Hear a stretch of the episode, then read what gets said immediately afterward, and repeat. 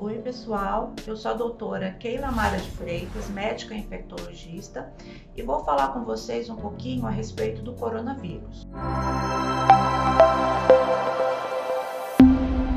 Coronavírus são vírus respiratórios que estão muito difundidos na natureza e causam infecções principalmente em animais, especialmente os mamíferos.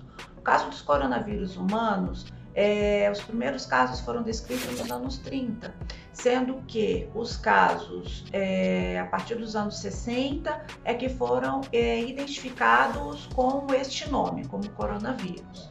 É, eles são a segunda maior causa de infecção é, respiratória do resfriado comum. Aquilo que a gente comumente chama como gripe, na verdade são resfriados muito corriqueiros é, que ocorrem principalmente nos períodos mais frios do ano. É, o novo coronavírus, que é sobre o que a gente tanto tem falado é, nesses últimos meses, foi descrito no final de 2019 na China e hoje ele está presente em grande parte dos países do mundo.